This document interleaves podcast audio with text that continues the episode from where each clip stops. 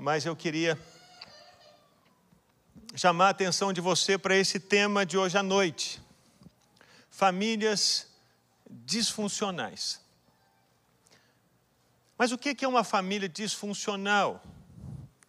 O próprio nome já diz. É uma família que não não funciona. Imagine que você faz uma compra pela internet e a, a, aquele móvel chega na sua casa e quando você abre a caixa, você percebe que tem algumas peças que estão faltando. Ou então tem algumas peças quebradas, ou algumas peças que vieram duplicadas.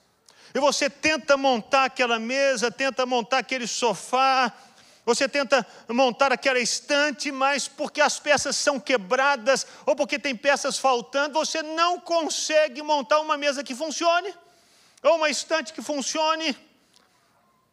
Você pode colocar até a mesa um tanto quanto mal ajambrada ali, e, e, ela fica banguela, ela fica tropicando, ela fica esquisita, e na verdade você vai passar em cima daquela mesa ou daquela estante só raiva só frustração, só tristeza.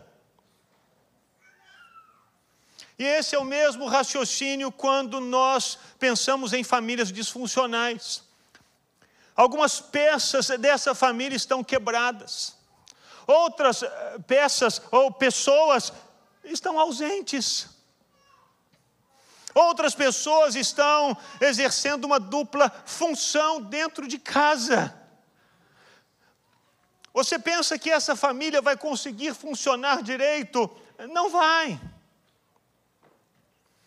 Nesse ambiente haverá tristeza, haverá feridas, haverá frustração, haverá dor, revolta, o ambiente é carregado, o ambiente é difícil.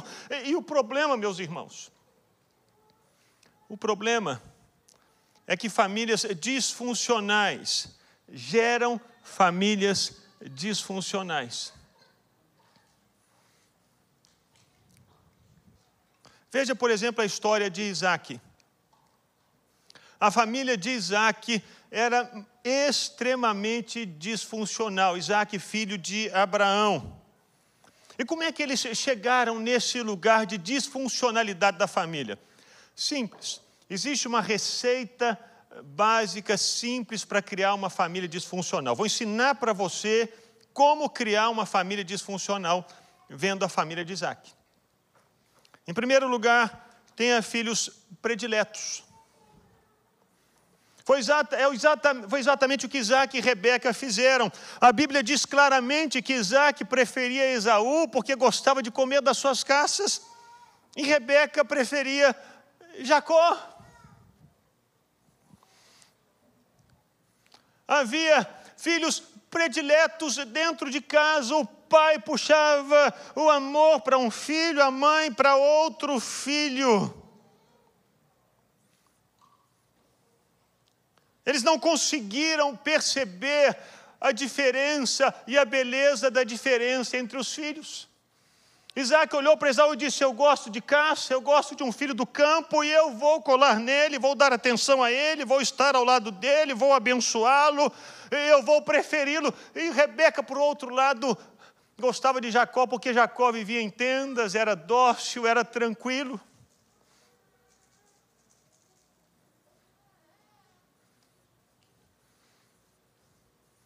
Meus irmãos, os filhos são diferentes. Quando os pais não percebem essa diferença, quando os pais não admiram o valor que os filhos têm, quando os pais não mostram claramente o amor que eles têm por todos os filhos, eles criam um ambiente disfuncional, famílias quebradas, filhos feridos, filhos que começam a disputar o amor do pai a todo custo e de todas as maneiras.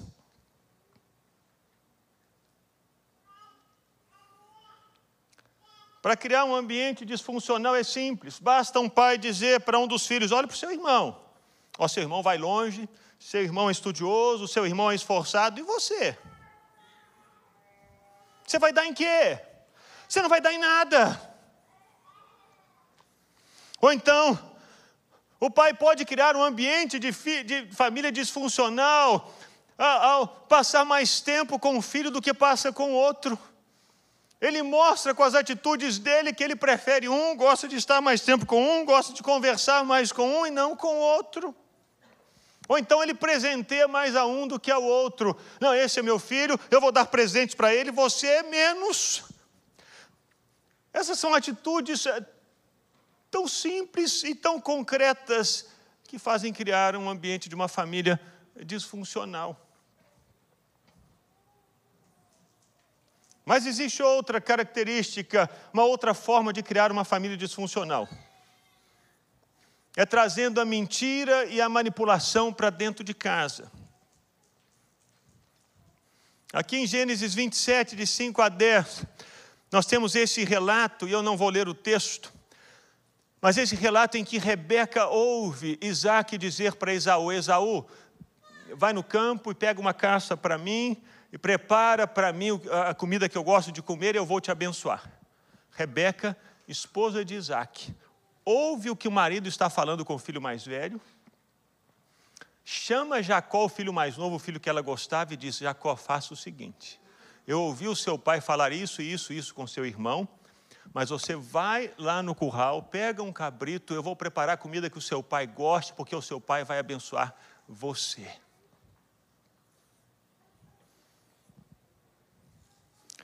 Você percebe a atitude da mãe? Ela encorajou Jacó a enganar o pai. Ela usou da mentira e da manipulação dentro de casa. Quando as famílias agem assim, quando as famílias agem nas sombras, quando elas têm essas conversas escondidas, essas conversas de corredores, quando os membros da família não são verdadeiros uns com os outros, quando eles escondem no coração as verdadeiras intenções, quando eles não conversam abertamente sobre o que sentem, o que pensam, o que planejam, quando eles maquinam sobre como podem ser mais beneficiados do que os outros, quando isso acontece, nasce esse ambiente que cria essa família disfuncional. As peças ficam quebradas, as pessoas ficam feridas. O ambiente dentro de casa é pesado, pisa-se em ovos, preocupam-se todos como que nós vamos falar com fulano, e se fulano perceber, e agora o que ele vai pensar, como vai ser? Por isso as conversas são de corredores, são escondidas, são dentro do quarto. É assim que se criam famílias eh, disfuncionais. Foi exatamente isso que Isaac e Rebeca fizeram. Criaram esquemas para puxarem a sardinha para um dos filhos. Eles não pensaram na família como um todo. Eles pensaram nas preferências deles. E, meus irmãos, o problema é que famílias disfuncionais geram outras famílias disfuncionais. E essas segundas famílias são piores.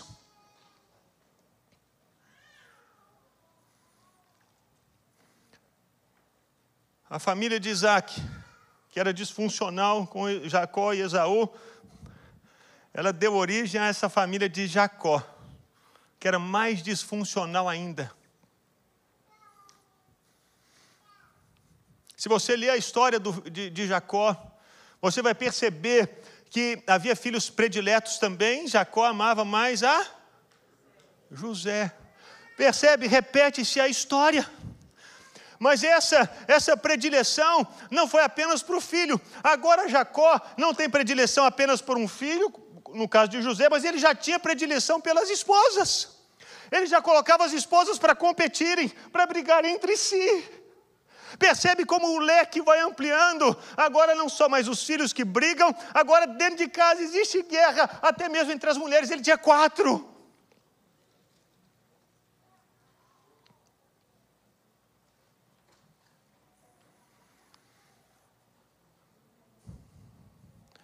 E meus irmãos, isso trouxe eh, consequências terríveis.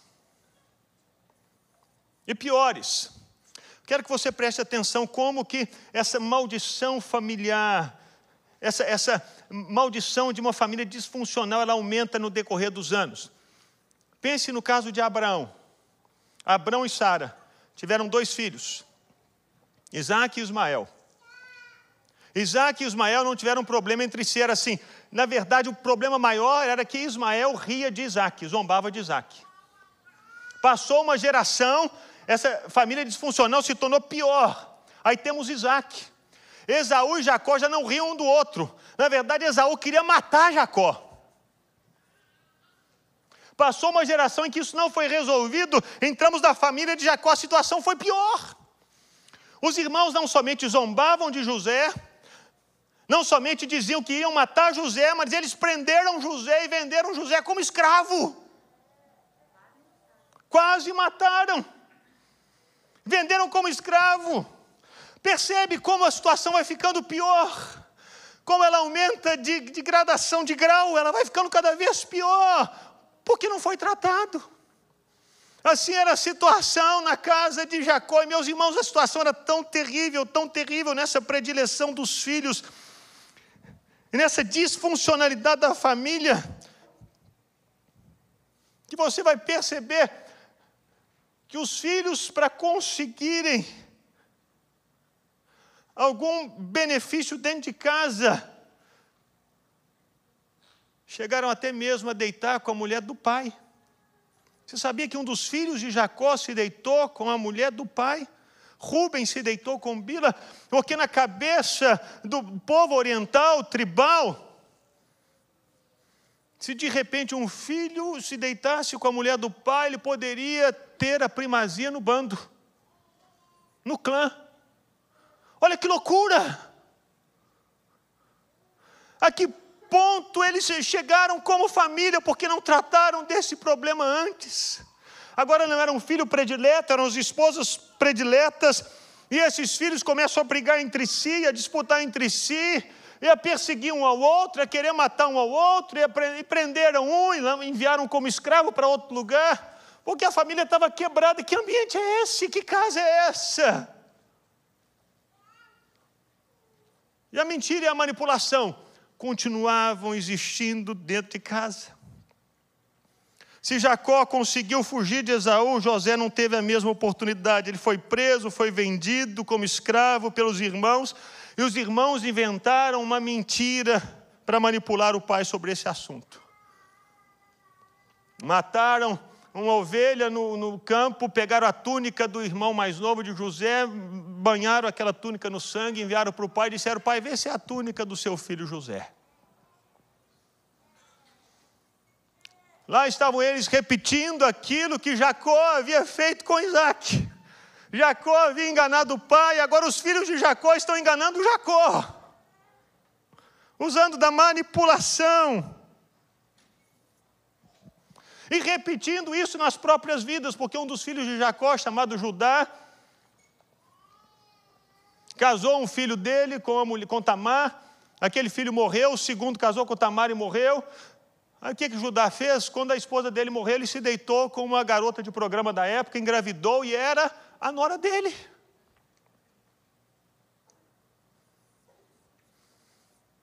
A manipulação e a mentira correndo por todos os lados.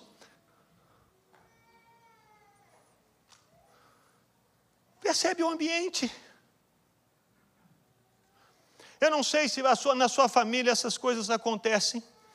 Eu não sei se você veio de um lar em que existiam disputas entre irmãos e os pais preferiam os filhos aos outros. Não sei se na sua casa as conversas eram conversas de corredores, dentro dos quartos, escondidas, porque se preferia um em detrimento do outro e as coisas não eram tratadas abertamente. Saiba se era assim. é possível mudar. Você não precisa carregar essa maldição na sua vida, na sua casa e para os seus filhos e no seu futuro. Não precisa. É possível se quebrar isso no nome de Jesus. E foi exatamente o que José fez. José quebrou essa maldição e houve cura na família. E como que isso aconteceu? Em Gênesis 50, nós lemos exatamente como essa cura veio. Diz o texto que os irmãos de José vieram, se prostraram diante de José e disseram: Aqui nós estamos, somos teus escravos.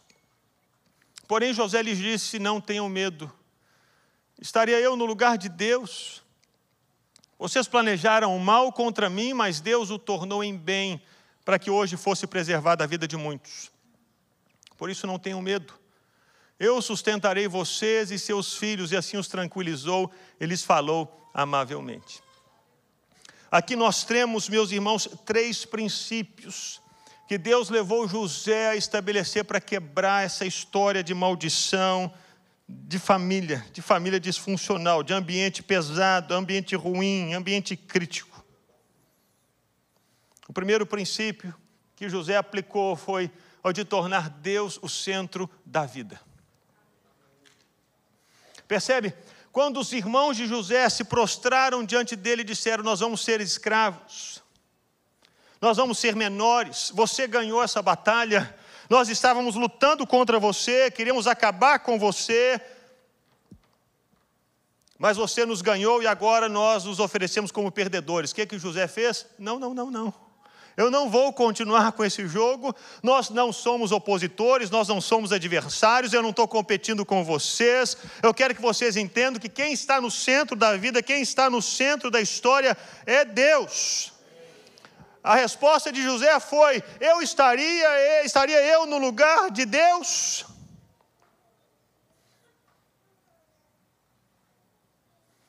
Eu não estou aqui para competir com vocês, não estou aqui para disputar posição, não estou aqui para dizer que eu ganhei. Eu quero que vocês saibam que Deus já ganhou. E nós vamos começar a ver a nossa vida a partir da perspectiva de Deus. Deus é o ponto de corte, Deus é o início da nossa vida a partir de agora. Vamos esquecer as disputas, vamos esquecer a competição, vamos esquecer o que vocês fizeram, vamos esquecer as histórias lá de trás e vamos pensar na nossa vida a partir de Deus. Eu não estou no lugar de Deus, eu não sou Deus, eu não sou o Todo-Poderoso, não sou eu quem define as coisas. Deus é quem faz as coisas acontecerem. Nós vamos trazê-lo aqui para o centro da sala, para dentro de casa, e nós vamos conversar a partir dessa perspectiva. Meus irmãos, para se quebrar esse ciclo é impossível. É impossível se quebrar, quebrar esse ciclo se Deus não for trazido para dentro de casa.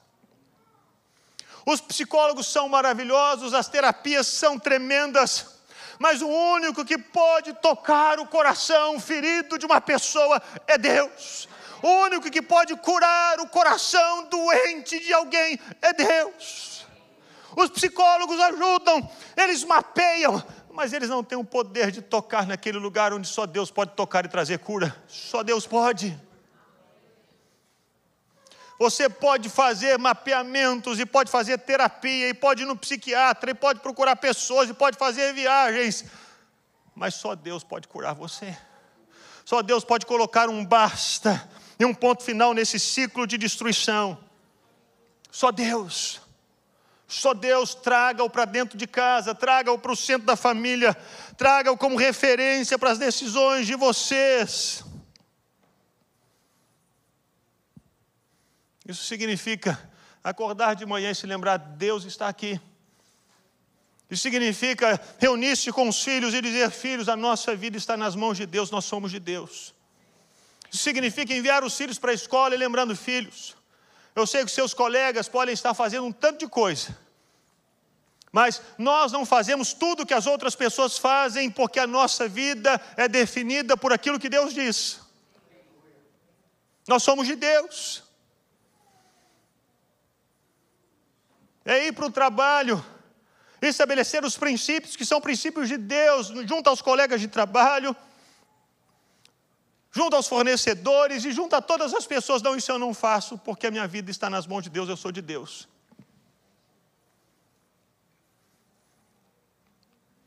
E se de repente uma mulher ou um homem se aproximarem de você para tentar seduzir você de alguma maneira, você vai dizer: Não, eu sou de Deus. Eu não aceito isso. Deus precisa estar presente em todos os momentos, em todas as esferas da nossa vida. Porque somente Ele pode quebrar esses ciclos de maldição, Ele que pode dizer: está acabado, fim. Ninguém mais pode. Mas há um segundo princípio aqui adotado por José: diálogos abertos. Depois de trazer Deus para o centro da vida e para dentro do relacionamento, José tem um diálogo aberto com os irmãos. José disse: Vocês planejaram mal contra mim, mas Deus o tornou em bem, para que fosse preservada a vida de muitos. Pela primeira vez, os irmãos se assentam para conversar sobre aquilo que precisavam conversar. Colocaram o dedo na ferida. José não disse assim: Ah, não foi nada, não, deixa para lá, esquece. Não, José disse: Vocês planejaram mal. Foi fácil, não. Doeu. Foi ruim. Vocês queriam acabar comigo, eu vi, eu não vou fechar os olhos para isso, eu não vou fingir que nada aconteceu, e agora nós colocamos as coisas na mesa, porque Deus está dentro de casa, Deus está conosco, sentado nessa mesa conosco, então diante de Deus nós precisamos falar e lançar luz naquilo que estava escondido. Para que haja cura dentro dessas famílias disfuncionais, precisa haver diálogo, e diálogo na luz. Não se pode mais caminhar pisando em ovos. Será que eu vou falar isso? Será que eu não vou falar? Como é que vai ser? Dentro de casa, entre pais e filhos, entre marido e mulher, entre irmãos. Não pode continuar vendo sombras, não pode continuar vendo mentira, não pode continuar vendo escuridão. Não pode continuar vendo conversas de corredores. Esqueminhas de lá e de lá e de cá e de lá, não pode. Tem que haver luz, porque Deus entrou na sala, Deus entrou na casa, e Deus é luz, e nele não há treva nenhuma. E é por causa da presença de Deus que o diálogo precisa acontecer. Realmente foi ruim, eu não gostei, me doeu.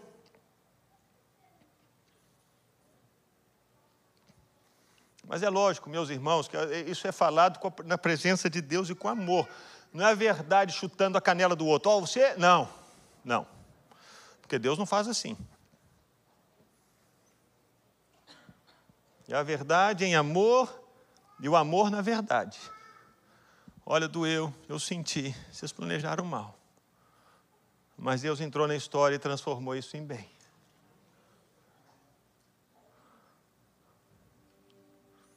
Enfrentar a realidade, dialogar sobre o que é difícil, as famílias precisam ser esses lugares seguros, meus irmãos, para que os diálogos aconteçam. Por mais difíceis que sejam, a família precisa ser esse lugar seguro. Precisa ser esse ambiente de refúgio. Precisa ser esse lugar onde as pessoas se assentam para conversarem sobre quaisquer questões da vida e da história. Onde os filhos não têm medo de conversar com os pais, onde a esposa não tem medo de conversar com o marido. Isso é tão maravilhoso. Lá na minha casa, eu com meu pai e os meus irmãos conversamos abertamente. Houve uma época em que a minha irmã estava meio que longe dos caminhos do Senhor. Teve uma época que eu estava e voltei, e a minha irmã teve um momento que ela estava longe dos caminhos do Senhor. E ela vinha com umas ideias muito esquisitas na mesa, porque nós sempre tínhamos as refeições juntos uma vez por semana.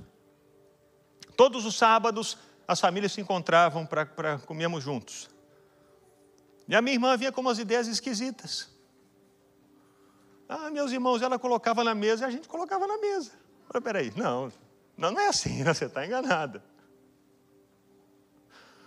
Muito amorosamente, muito abertamente. Porque a família é o lugar da gente conversar sobre essas coisas. A família é esse lugar para a gente escancarar o coração nós que estamos na presença do Senhor Deus.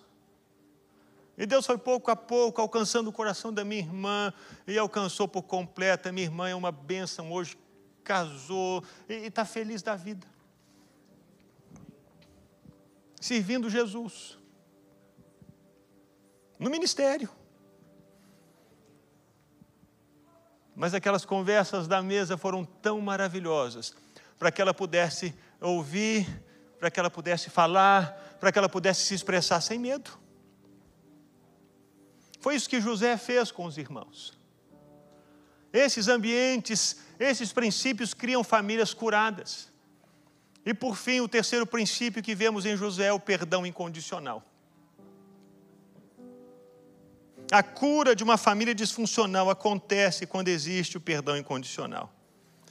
Foi o que José fez, ele disse: Por isso não tenham medo, eu sustentarei vocês e seus filhos. E a Bíblia ainda acrescenta que, que José os tranquilizou e lhes falou amavelmente. O perdão acontece, meus irmãos, o que é, que é perdão? O perdão acontece quando as pessoas decidem não mais fazer mal umas às outras. Quando as pessoas decidem não mais falar mal umas das outras. Não mais falar mal pelas costas, não mais falar mal nos corredores, não mais falar mal nos lugares escuros, não mais, é tudo na luz, porque Deus entrou dentro de casa, Deus entrou na sala, o diálogo aberto começou a acontecer. Então, se você me fez mal, eu vou dizer, eu te fiz, eu, você me fez mal, e você vai chegar para mim e vai dizer, me perdoa, e eu vou dizer, eu te perdoo e não vou cobrar nada. Está perdoado, está livre, pode ir. Esse é um ambiente seguro. Onde podemos ter esses diálogos e podemos pedir perdão e ser perdoados, e fazer o bem ao outro. É tão maravilhoso esse ambiente. Umas duas semanas atrás, eu estava aqui na equipe da igreja e eu, eu errei com, com um irmão. Eu estava conversando com ele e disse: Não, você está errado por causa disso, disso, disso. Na frente de uma pessoa.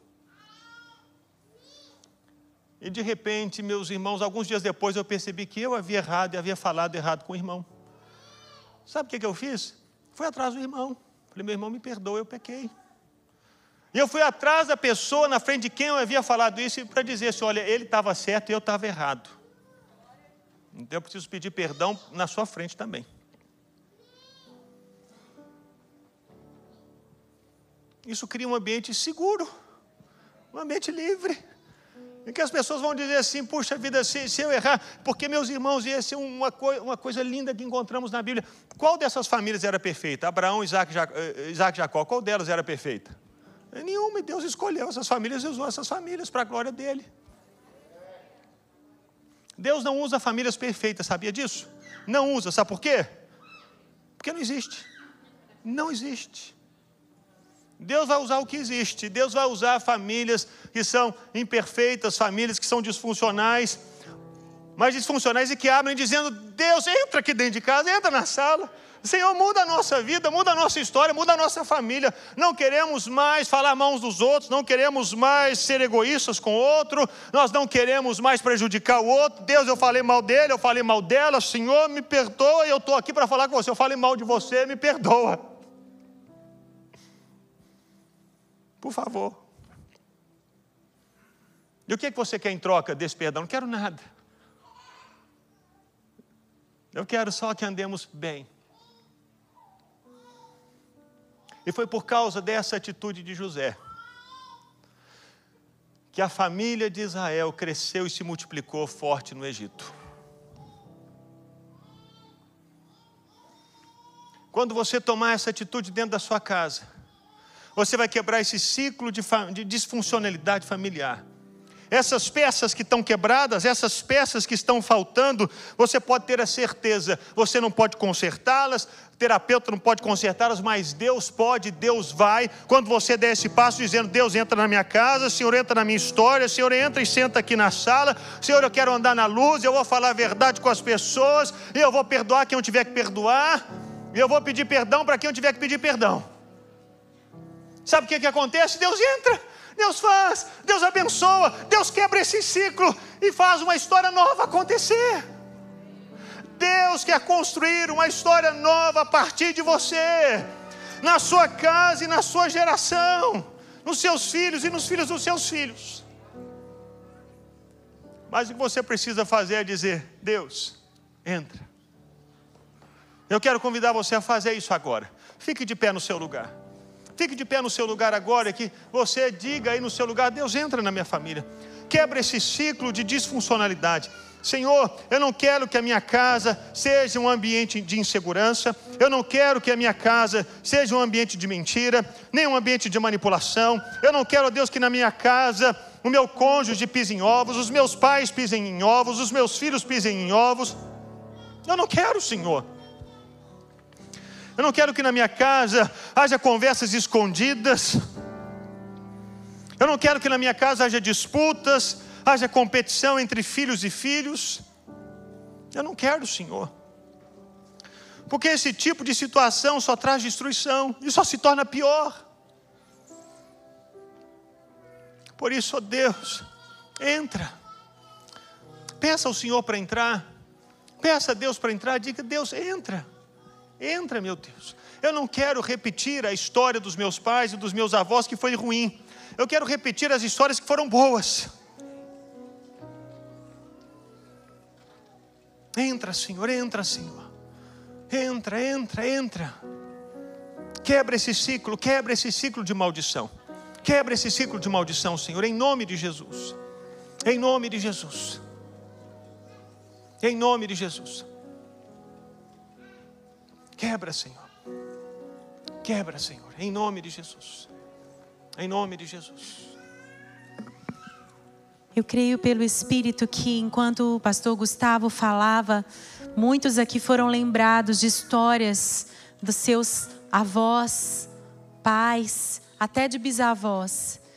E nós vemos esse crescente de pecados, de maldade, de iniquidade, passando de geração em geração. Mas você abriu a porta da bênção na sua geração e você vai dizer um basta em nome de Jesus. Um basta em nome de Jesus. Em nome de Jesus. Nós vamos orar agora e você aí no seu lugar, coloque diante do Senhor a sua família. Comece a colocar diante do Senhor essas memórias que o próprio Espírito Santo trouxe ao seu coração e não apenas enquanto o pastor pregava, mas nessa última semana do nosso jejum pela família, nós temos sete dias até o dia 23 de maio, quando vamos encerrar 21 dias de jejum e oração.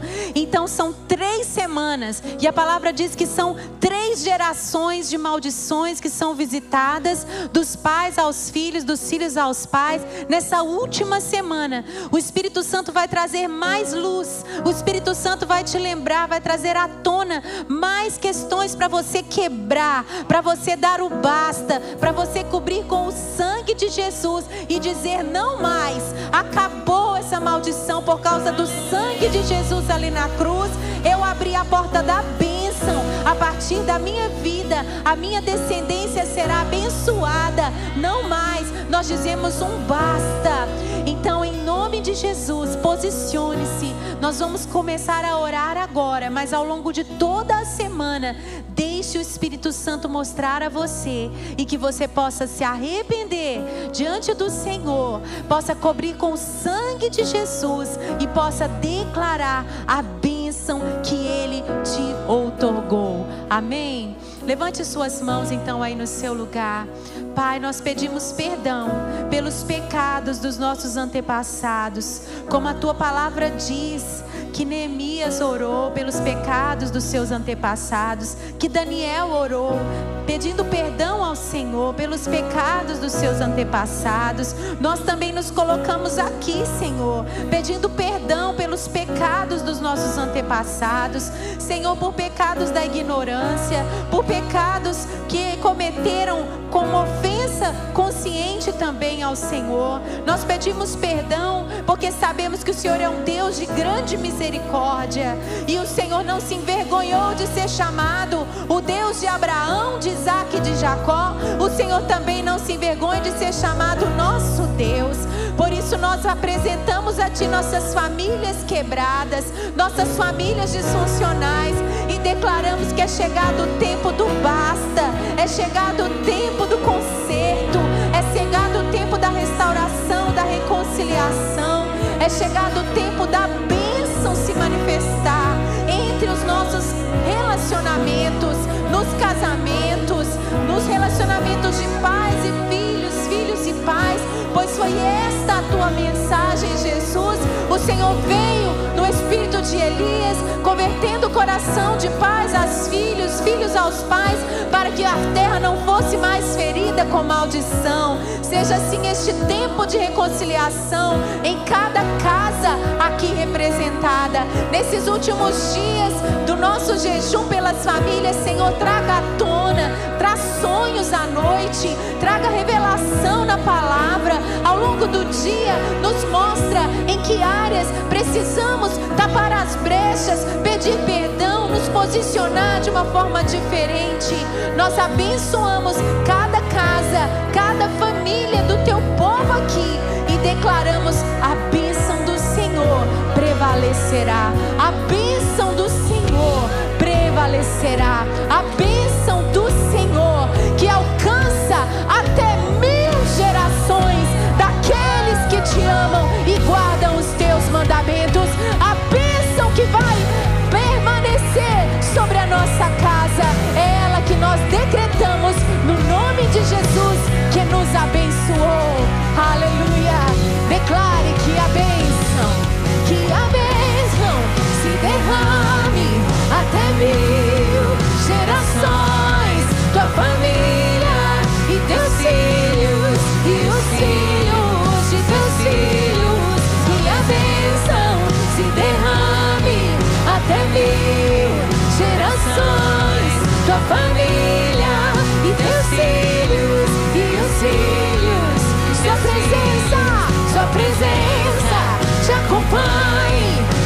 por detrás e por diante do teu lado e em ti. É contigo, é por ti. E de noite e de dia tua entrada e saída. Em teu riso, em teu choro é contigo, é por ti, é contigo, é por ti, é contigo, ti, é contigo, é por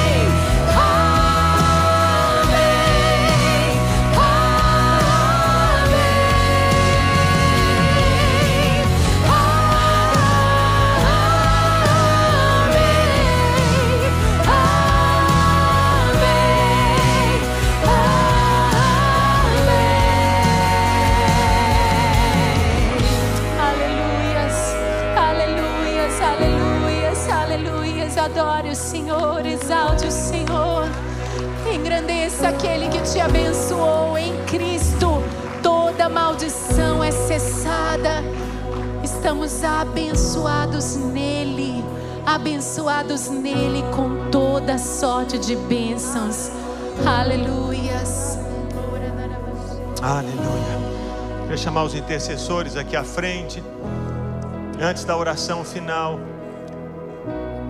Os intercessores estão aqui para orar por você. Se você tem alguma questão na sua vida, na sua casa, e você precisa de alguém que ore com você e ore por você, nós queremos fazer isso no nome de Jesus. Qualquer que seja a situação, qualquer uma, no seu casamento, com seus filhos, nos seus negócios, se você está voltando para Jesus hoje, se você está entregando a sua vida a Jesus, nós queremos orar por você. Essa é a noite que Deus preparou para mudar a sua história, e Ele vai fazer isso no nome de Jesus. E nós também vamos orar pelo pastor Chicão e a pastora Juliana, Rebeca, não, Rebeca, a Raquel e Débora. Falei tanto de Isaac e Rebeca. Nós vamos orar por eles, eles estão indo para uma outra missão e nós vamos abençoá-los no nome de Jesus. Queremos aqui estender a nossa gratidão, nos lembrar do início da igreja. Antes de nós sentarmos nesses bancos, eram as cadeiras do pastor Chicão que ele carregava e montava na sala da nossa casa. Quantas vezes, né, nós mudamos para mais dois auditórios alugados para poder fazer as nossas reuniões.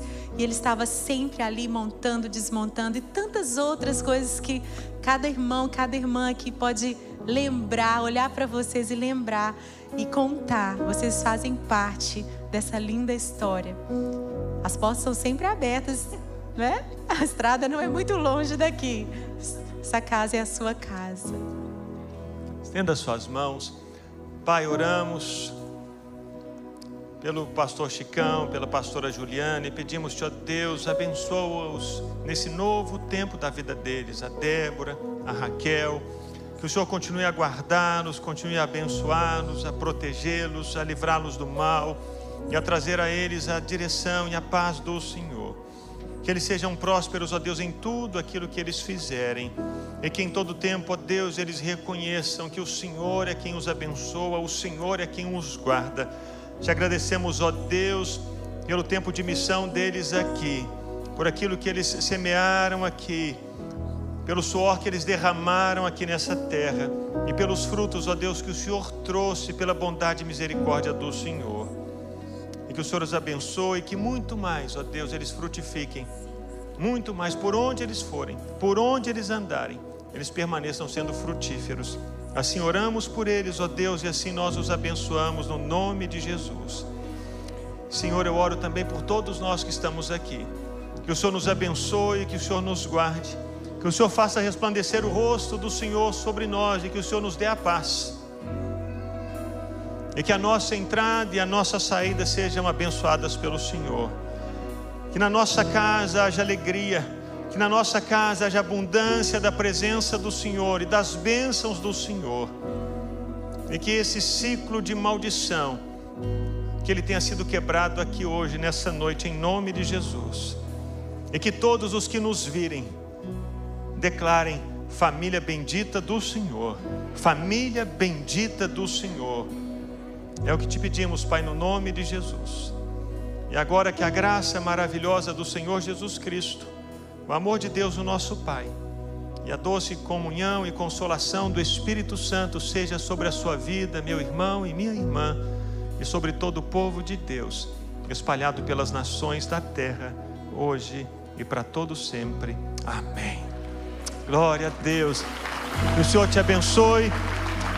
E nós queremos orar por você. Então, se você precisa de ajuda em oração, saia do seu lugar, vem aqui à frente e queremos ministrar sobre a sua vida no nome de Jesus.